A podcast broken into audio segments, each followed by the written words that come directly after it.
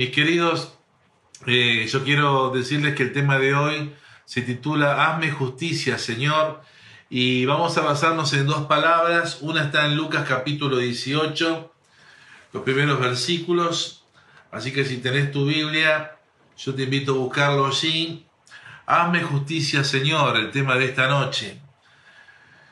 Lucas capítulo 18, vamos a leer versículos del 1 al 8 y después vamos a leer otra historia en Marcos capítulo 5, versículos del 25 al 34. Vamos primeramente con Lucas capítulo 18, versículos del 1 al 8. Y dice así la palabra de Dios. También le refirió Jesús una parábola sobre la necesidad de orar siempre y no desmayar, diciendo, había en una ciudad un juez que ni temía a Dios ni respetaba a hombre. Había también en aquella ciudad una viuda, la cual venía a él diciendo, hazme justicia de mi adversario. Y él no quiso por algún tiempo, pero después de esto dijo dentro de sí, aunque ni temo a Dios, ni tengo respeto a hombre, sin embargo, porque esta viuda me es molesta, le haré justicia, no sea que viniendo de continuo me agote la paciencia. Y dijo el Señor Jesús, oíd lo que dijo el juez injusto. ¿Y acaso Dios no hará justicia a sus escogidos que claman a Él día y noche? ¿Se tardará en responderles? Os digo que pronto les hará justicia, pero cuando venga el Hijo del Hombre, hallará fe en la tierra. Bendita palabra de Dios, la que hemos leído. Y vamos ahora a Marcos, capítulo 5, versículos del 25 al 34. Marcos capítulo 5, versículos del 25 al 34. Y dice así la palabra, pero una mujer que hacía 12 años padecía de flujo de sangre y había sufrido mucho de muchos médicos y gastado todo lo que tenía y nada había aprovechado, antes le iba peor, cuando oyó hablar de Jesús, vino por detrás de entre la multitud y tocó su manto, porque decía, si tocare tan solamente su manto, seré salva. Y enseguida la fuente de su sangre se secó, y sintió en el cuerpo que estaba sana de aquel azote. Luego Jesús, conociendo en sí mismo el poder que había salido de él, volviéndose a la multitud, dijo, ¿quién ha tocado mis vestidos? Sus discípulos le dijeron, ves que la multitud te aprieta y dices, ¿quién me ha tocado, Señor? Pero él miraba alrededor para ver quién había hecho esto. Entonces la mujer, temiendo y temblando, sabiendo que lo que en ella había sido hecho, vino y se postró delante de él y le dijo toda la verdad. Y él le dijo, hija, tu fe, tu fe te ha hecho salva, ve en paz y queda sana de tu azote. Que el Señor bendiga eh, su palabra. Bueno, iglesia querida y los que me están escuchando este, en vivo y también en, luego diferido a través de los audios. Eh, venimos hablando en este tiempo en la iglesia hasta dónde extender nuestra fe en Dios. Al creer que Él es un Padre bueno, que sabe liberar a sus hijos, que sabe liberar a sus hijas, que sabe bendecir y que sabe ayudar a los que claman a Él. Eh, la fe no hace cosas, las cosas sencillas, las hace posibles. Y sin fe es imposible agradar a Dios, lo sabemos. Lo dice Hebreos capítulo 11, versículo 6. Sin fe es imposible agradar a Dios y es necesario que cuando nos acerquemos a Dios creamos que Él está oyendo nuestra oración y que es premiador de los que le buscan. Y la duda, la duda, la duda, ¿eh? dudar de Dios, dudar de la palabra, es un contaminante de la fe. Es un contaminante que debilita la fe, pues una y una y una fe débil tenemos que entenderlo. Discúlpeme que insista en estas cosas. Una fe débil no tiene fuerza para apropiarse de las promesas que Dios ofrece. Te lo repito, una fe débil no tiene fuerzas para apropiarse de las promesas que Dios ofrece. Ahora, tengo una buena noticia. Dios nos encuentra en el nivel de fe que nos encontremos, iglesia. Porque vos decís, pastor, hoy estoy hecho huila, o estoy hecha huila, ¿no? Versión mujer. Y Dios nos encuentra allí, en ese nivel de fe que nos encontremos. Quizás en ese momento, en ese momento difícil en que estás. Y desde ahí, desde ese lugar donde te está encontrando Dios, a lo mejor te está encontrando Dios en otro nivel de fe, mucho más eh, lleno de la presencia de Dios, mucho más creyendo en Dios. Y desde ahí donde el Señor te está encontrando, te propone elevarte más hacia Él. Pero esto va a ocurrir siempre y cuando dejes que el Espíritu Santo te encamine a levantarte, ¿sí? Porque podemos decirle al Señor no, o podemos decirle al Señor sí. Tal vez podemos decirle honestamente al Señor, Señor, creo, más ayuda a mi incredulidad. Señor, quiero creer, pero me siento tan golpeado, tan débil por las circunstancias. Necesito que me, que me ayudes a salir adelante, a seguir en esto, ¿sí? Y yo quiero decirles a todos, hermanos, que la fe debe ser perseverante. Perseverar, ¿cómo cuesta? La fe que debemos tener en Dios es una fe que no se rinde ni se da por vencida por nada en esta tierra. Te lo repito, la fe que debemos tener en Dios es una fe que no se rinde ni se da por vencida. Ese creer en Dios tiene que ser algo, una convicción tan fuerte que digamos, aun cuando esté pasando por un momento doloroso, un desierto de mi vida, una circunstancia que me llegó que no la esperaba, no la entiendo, tiene que ser una fe que no se rinda ni se dé por vencida. Una fe que se asienta en saber que el Señor es un Dios de verdad y que Él cumple lo que dice en su palabra, aunque tengamos que pasar por la prueba.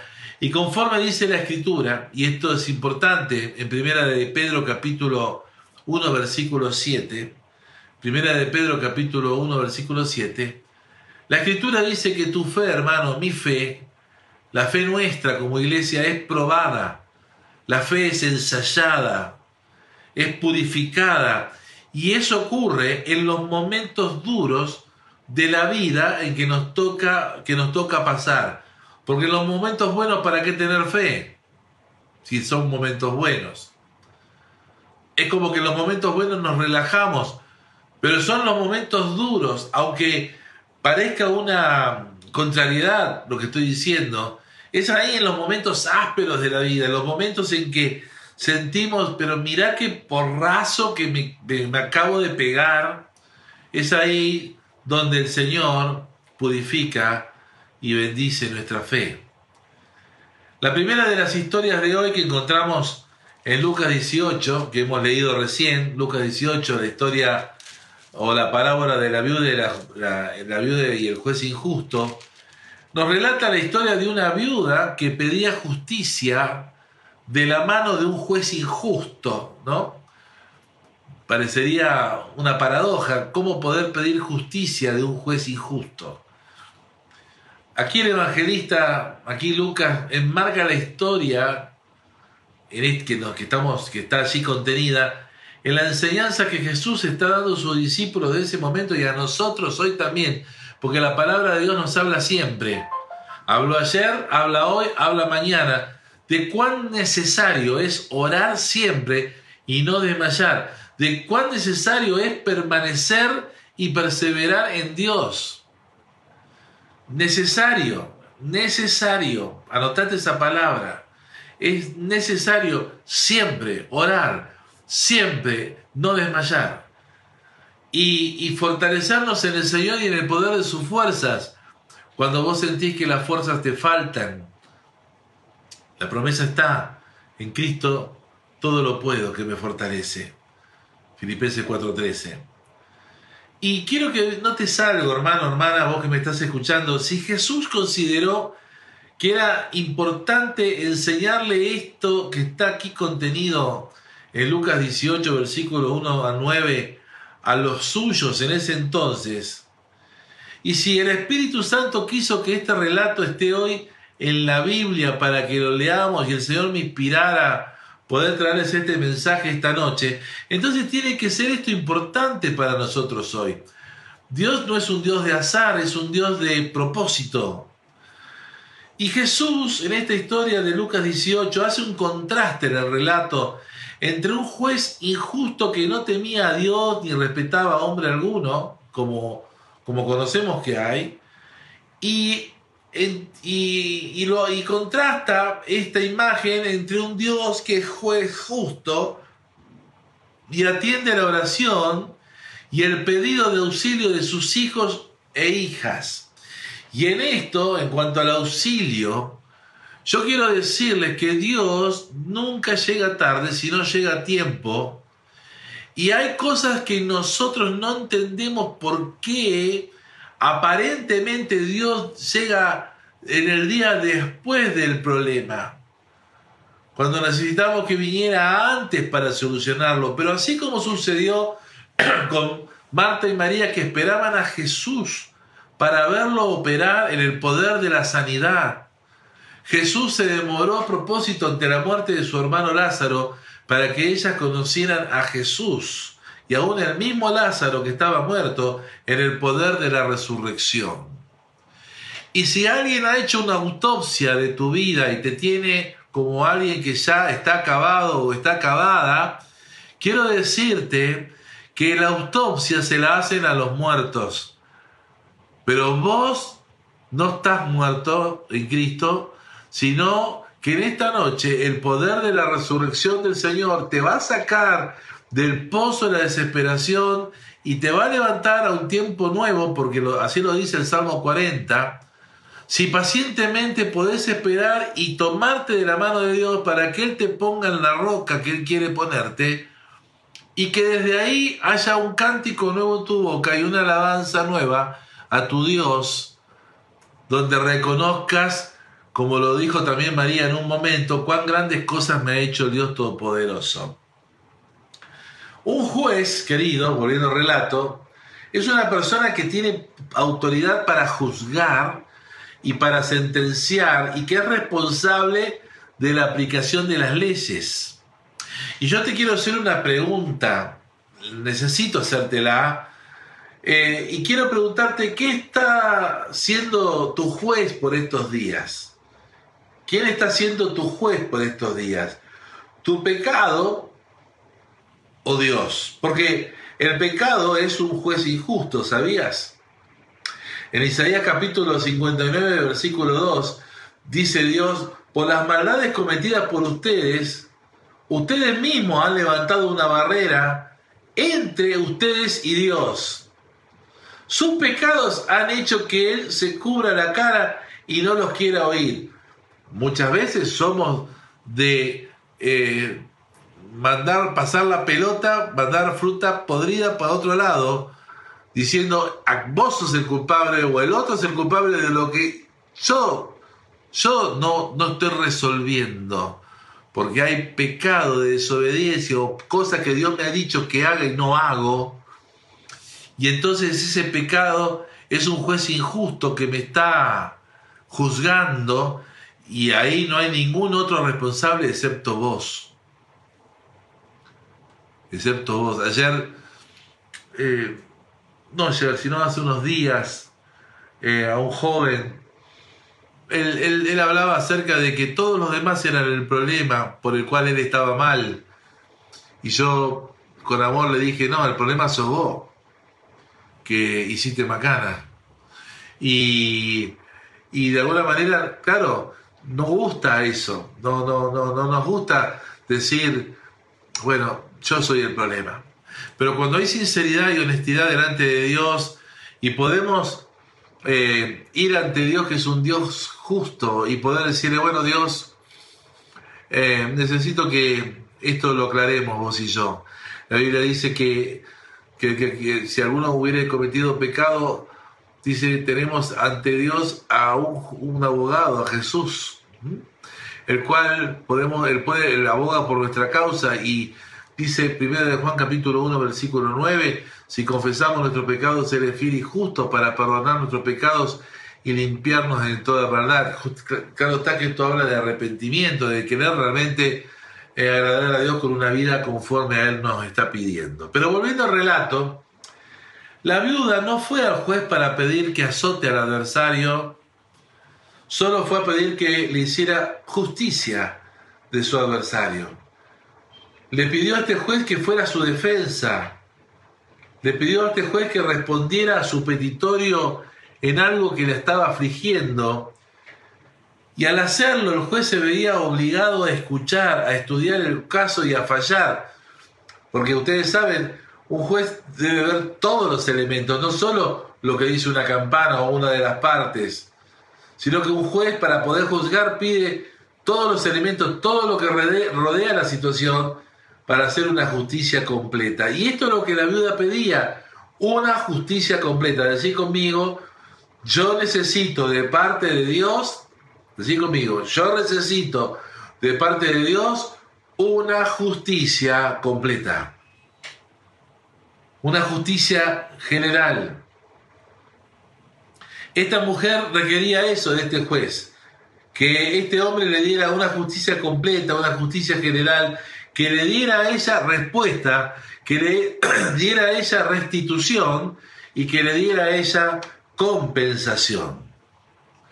Hoy le estoy quizás hablando a alguien que está pasando por un momento difícil, que está sintiendo como creyentes que hay enemigos que están conspirando contra su vida o han conspirado contra su vida, contra su trabajo, contra su economía, contra su matrimonio, contra sus hijos. Y, y aunque están viviendo la vida en santidad, siguiendo a Jesús, pero hoy necesitan que Dios les haga una justicia completa, les haga una justicia integral. Y yo quiero decirle a esas personas que están así en esta hora y me están escuchando, ¿hasta dónde están dispuestos a extender su fe? ¿Hasta dónde están dispuestos a extender su fe en el creer? ¿Hasta dónde están dispuestos a expandir?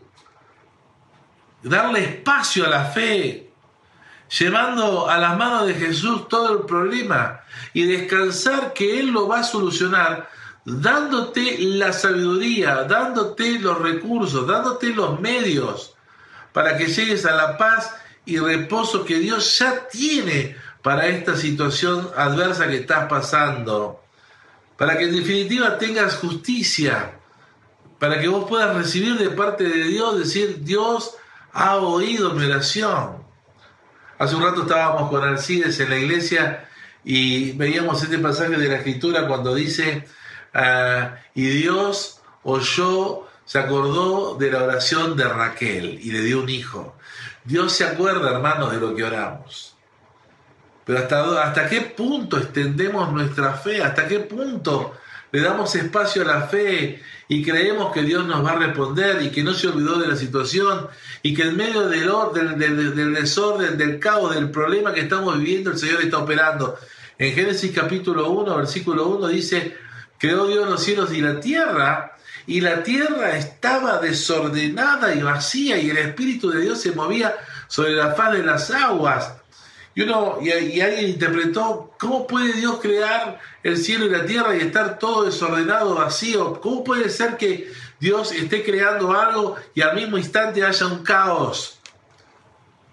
Pero lo que no, lo que hay que entender de ese pasaje es que aún en medio del caos, del desorden y de todo lo que estaba mal, el Señor estaba moviéndose con su Espíritu Santo creando un nuevo día que finalmente llegó cuando dijo hágase la luz.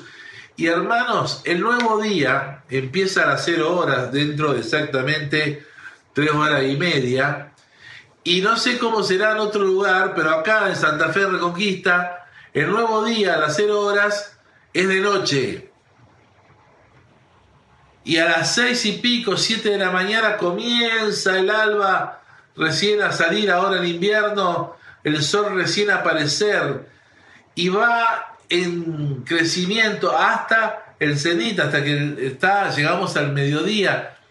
Y de ahí podemos decir que estamos a pleno, en el día pleno. Bueno, hay un nuevo día para tu vida que quizás está empezando con una noche oscura, pero yo quiero animarte a que esta noche puedas extender tu fe a un Dios que te hace justicia y que no se ha olvidado de tu situación. ¿Cuántos pueden decirme amén de los que están del otro lado?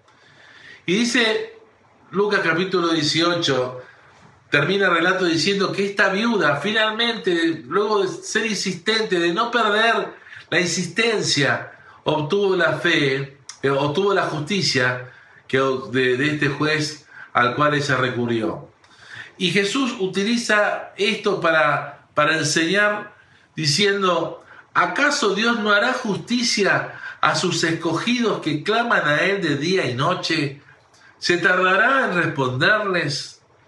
Afirmando luego, les digo que pronto les hará justicia. Pronto les hará justicia. Es una palabra hermosa, pronto. Decí conmigo pronto. Pronto Dios me va a hacer justicia. ¿Y cómo lo va a hacer, pastor? Bueno, no sé. Pero vos tenés que tener fe y creer y confiar y perseverar que Dios te hará justicia, porque Dios no se olvida de sus hijos. Él no nos desecha. Mira, me viene a la mente la historia de Israel cuando estaban en Egipto. ¿Se acordó Dios de su pueblo en Egipto? 400 años habían pasado de esclavitud terrible, 430 años de esclavitud, de esclavitud o, cuatro, o mejor dicho, 430 años habían estado en Egipto, de los cuales los últimos años habían sido de una esclavitud extrema. Y dice, y se acordó Dios de su pueblo. Dios se acuerda de nosotros. Y aún en los momentos en que creemos que ya está todo perdido y Dios se olvidó, es ahí donde más Dios nos está mirando. Y de eso quiero alentarte en esta noche, para que no, no pierdas tu fe, sino que perseveres, porque pronto, decí conmigo, pronto, pronto, pronuncialo, gritalo, pronto, pronto Dios te hará justicia. Ahora vamos por, unos instantes al otro relato, ¿eh? a la, de la mujer que tocó el manto de Jesús. Estamos en Marcos capítulo 5, Marcos capítulo 5, del versículo del 25 al 34, pasaje que hemos leído. Y se nos dice de esta mujer que había gastado ¿no? todo cuanto tenían médicos, todo, todo significa que no, no hubo, no, no ahorro, no hubo inversión a la que esta mujer no hubiera echado mano para ir a los médicos y dice que nada le había aprovechado, ¿sí? Antes le iba peor. Y también nos dice el relato que por 12 años, 12 años esta mujer estuvo atada a esta dolencia. Y por eso, en un momento en que Jesús viene a esa región, ella oye que Jesús iba a pasar cerca de allí y pensó, bueno, quizá el Señor pueda hacer algo por mí. Y comenzó a decir para sí misma, poder después buscar eh, los, otros, los otros evangelios que hablan del mismo relato, decía para sí misma, si tocara tan solo el borde de su manto, seré sana, seré salva. Digamos, yo pienso cuán pequeño eh, cuán pequeñas fueron sus recursos, sus palabras, qué, quizás eh, sentimiento ella tendría de sentirse, sentirse tan mal, de decir que quizás no lo logre tocar pero, a Jesús, pero si tan solo tocara su manto, el borde de su manto, oh, seré sana, puso fe en eso. Y dice la escritura que movida por esa fe se, se hizo camino. Imagínate esta mujer con este flujo de sangre permanente, podríamos equipararlo a una menstruación que no se cortaba nunca, con todos los problemas eh, que esto le causaba, no solamente en su ánimo, ¿sí? Las chicas me entienden, sino también en, lo, en sentirse, cómo esto le habría afectado aún en su matrimonio, no poder tener intimidad y tantas cosas tan de, sentirse siempre eh, mirando su vestido, de que no, se, no sentir que estaba manchada. y así que el ser juzgada o avergonzada, ¿no? Por esto esta mujer podemos decir que en un momento proyectó su fe al creer y al declarar la palabra y al ir a eso que ella creyó por fe, porque fue así, ni más ni menos, ¿no? Fue a eso que creyó por fe, aun cuando era algo imposible. Y el resultado para esta mujer fue que fue sana por completo al instante de su aflicción. La Biblia dice que fue al instante sana de aquel azote que tenía sobre ella, sobre ella. Pero algo interesante, la Biblia nos dice que había gastado todo en médico, así que estaba empobrecida. Y al tocar a Jesús, el manto de Jesús, fue sana, pero se quedó sin un peso encima. Sana y pobre. Antes era rica y enferma. Ahora con Jesús es sana y pobre. ¿Qué pasó acá? ¿Qué pasó con esto? ¿Cómo puede ser que a Jesús no se le haya ocurrido decir, eres sana de tu azote y te has devuelto eh, todo lo que perdiste en médico. Bueno, hay una respuesta. Ella pidió, ella recibió lo que pedía o lo que fue a pedir, pero no recibió lo que no pidió. Te lo repito. Ella recibió lo que fue a pedir. Ella recibió lo que fue a buscar, pero no recibió lo que no pidió no recibió lo que no fue a buscar. ¿Me estoy, me haciendo entender? Te lo repito. Esta mujer fue sana. ¿Sí? ¿Estás de acuerdo? Recibió lo que fue a pedir. Recibió lo que pedía. Recibió lo que fue a buscar. Pero no recibió lo que no pidió. No recibió lo que no fue a buscar. La palabra de Dios dice, pedid y se os dará. Mateo capítulo 6, versículo 36. Buscad y hallaréis, llamad y se os abrirá. Porque todo aquel que pide, recibe. El que busca, halla y el que llama, se le abrirá. Algo te corresponde a vos hacer. Esta mujer recibió lo que fue a buscar. Recibió lo que pidió, lo que anhelaba, pero no recibió lo que no pidió. Fue sana, pero quedó pobre. Le faltó que el juez justo, que es Dios, le hiciera justicia integral, le hiciera cumplir una justicia completa. Y yo quiero que puedas ver, y ahora a los postres, ¿no? Al, al ya al terminar la prédica, o esta, este mensaje, esta enseñanza, quiero que puedas relacionar las dos historias y puedas ver la diferencia entre la mujer viuda y la mujer, la mujer que tocó el manto de Jesús. En las dos hubo fe, ¿estás de acuerdo? En una de que el juez injusto le hiciera justicia y en otra de que Jesús le diera sanidad. ¿Sí? ¿Estás de acuerdo?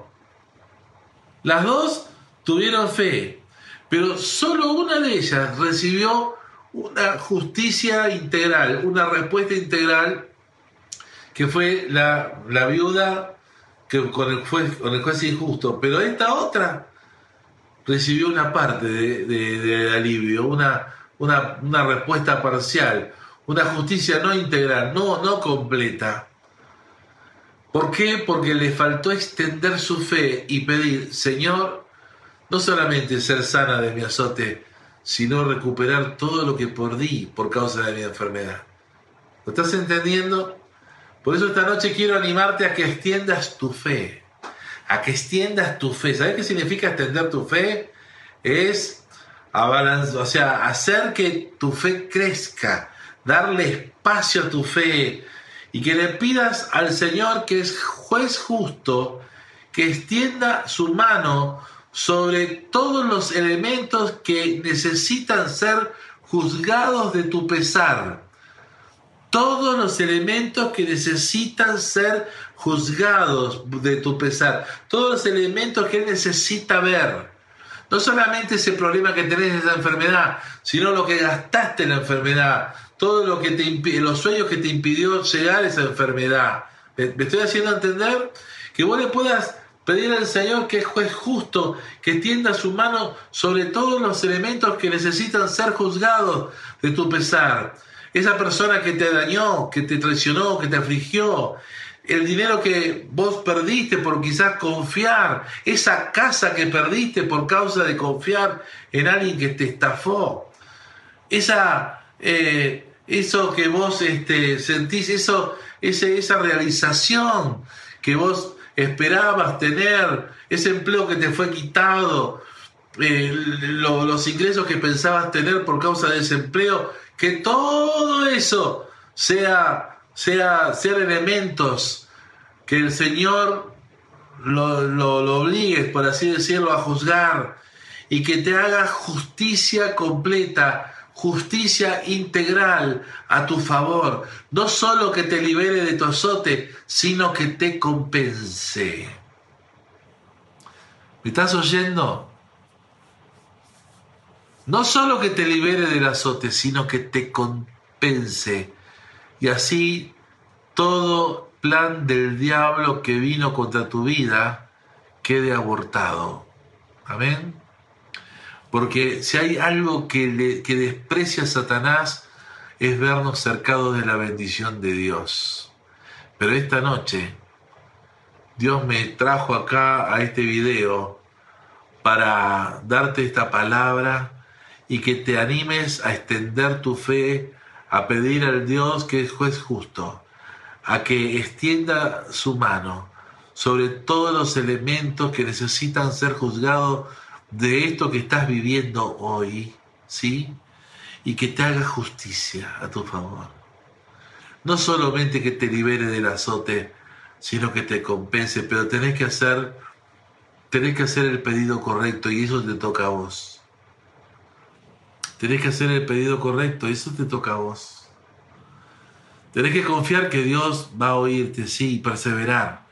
Por eso ese pasaje está en el contexto de orar siempre y, no desmayar, ¿sí? perseverar en la fe. Pero este otro pasaje está en el contexto de realmente pedir a Dios sabiamente y ser sabios al pedir, esperando que Dios opere en todo lo que sentimos que el Señor necesita orar. Hay cosas que quizás necesitas ordenar en tu vida y que sea parte de la oración que sea, que sea tu oración también. Señor, yo, yo te pido que juzgues mi desorden y que así como tu Espíritu está, eh, Santo estaba en el principio de la creación, moviéndose sobre la faz de las aguas, creando un nuevo día, me ayudes a salir de este desorden a un nuevo día de orden y de bendición contigo. Es imposible, pastor, no, no digas que es imposible, es posible. Todo es posible para Dios pero tiene que empezar a partir de vos, de un reconocer que quizás eh, humildemente, como hicieron estas dos mujeres, no podés solo, sino que hay algo, un toque de Dios, extenderte a Dios en esta noche, eh, que necesitas eh, orarlo. Yo no puedo orar por vos excepto que vos estés dispuesto a que esto ocurra. Quizás yo puedo orar en esta noche, ahora al terminar, que vos puedas hacer algo nuevo, ¿sí? que Dios pueda hacer algo nuevo en tu vida, en tu situación, pero tiene que, tu fe se tiene que fortalecer en esta noche y en esta noche vos te tenés que, te tenés que plantar para decir, yo, yo quiero que, que toda la bendición de Dios me llegue, yo me quiero apropiar de todo lo que Dios ha prometido y una fe débil no lo va a hacer, por eso me fortalezco en el Señor y en el poder de su fuerza. Así que yo le invito a los que están allí del otro lado que repitan conmigo. Señor y Dios, vengo ante tu presencia para adorarte y para bendecirte. Y como la viuda ante el juez injusto, vengo a pedirte que me hagas justicia. Como la mujer que vino por detrás tuyo a tocar el, monte, el borde de tu manto, me abro paso para tocarte porque yo necesito tu bendición. Y yo te pido, Dios, que extiendas tu mano sobre todas las cosas que me están pasando y que tienen que ser juzgadas por ti. Las injusticias que estoy recibiendo, los reveses que estoy viviendo. las cosas que no me están saliendo bien, aún todo lo que hoy es un azote para mi vida, yo lo traigo ante ti y pido una reparación integral, una justicia integral. Que yo esta noche pueda recibir, Señor, tu voz diciendo, eres salva de tu azote y eres compensado, compensada por los años en que el enemigo te afligió. En el caso de la mujer del flujo de sangre, fueron 12 años. ¿Cuántos años, hermano, hermana, que vos me estás oyendo allí, podés contabilizar si recibiendo azote sobre tu vida?